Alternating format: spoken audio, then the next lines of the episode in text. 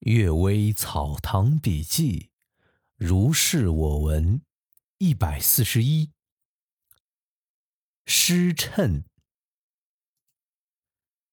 王直如辈，字李涵，曾梦见有人向他读诗，醒来记得其中一联说：“草草樱花春似梦，婶婶风雨夜如年。”他告诉了我，我很惊异，觉得这不是什么好兆头。果然，他在乾隆十三年闰七月过早的去世了。后来，他的妻子武强人张氏抚养他弟弟的儿子作为嗣子，终身守节，三十多年里没有一个夜里是解开衣服睡觉的，至今。婢女老妇们都还说着这件事儿，我才悟到那两句诗正是遗孀闺房独宿的预兆。第二个故事，破镜重圆。雍正四五年间，有一对逃荒的夫妻讨饭来到崔庄，夫妻二人都得了流行病。临死之前，他们拿着卖身契在集市上哭叫，愿意把幼女卖给人做婢女，用卖女的钱买两口棺材。已故祖母张太夫人安葬了这对夫妇，收养了他们的女儿，取名叫连贵。卖身契上写着父亲叫张立，母亲是黄氏。而没有写明籍贯，问他们，已经病得说不出话来了。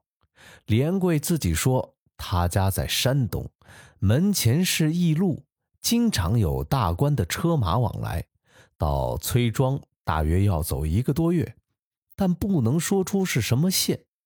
又说，去年曾和对门姓胡的人家定亲，胡家也外出要饭了，不知道去了哪里。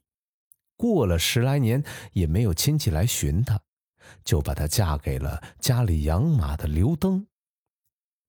刘登自称是山东新泰人，原姓胡，父母都已经死了，由刘氏收养，就改姓了刘。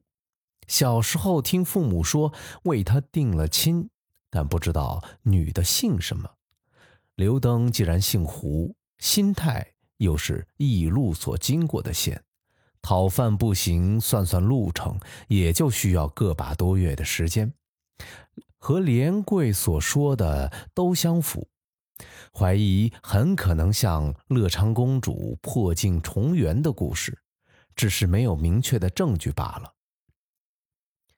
先书立府公说，这事儿稍作增饰加工，就可以写成剧本。可惜这女的蠢得像头猪，只知道吃饱睡足，无法加工，真是太遗憾了。边随元说：“秦人不死，信服生之受污，蜀老犹存，知葛亮之多往。”这四句话呀，出于刘知己的《史通》，浮生的事儿见《洛阳伽蓝记》，诸葛亮的事儿。见魏书毛修之传，蒲启龙注史通而没有注出，只说魏详两个字，大概是偶然思考。史传也难免做点虚构增饰，何况戏曲呢？《西游记》说木素魂美丽的像仙人一般，吴林堂说他祖父年幼时见过他。身材短小而丰满，不过是一个普普通通的女子罢了。这样看来，戏曲中所谓的佳人多半也是出于虚构。这丫头虽然粗俗，但假设有好事之徒按谱填词编写成剧本，往后到了舞台之上，何尝不是一个英娇花媚的佳人呢？先生所说的。还是未免太相信书本了。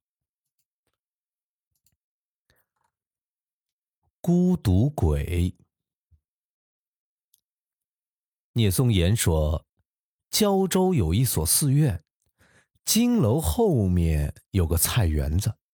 一天晚上，和尚打开窗户纳凉，明月照得像白昼一样，看到一个人在老树下走来走去，怀疑是偷菜的，就大声问是谁。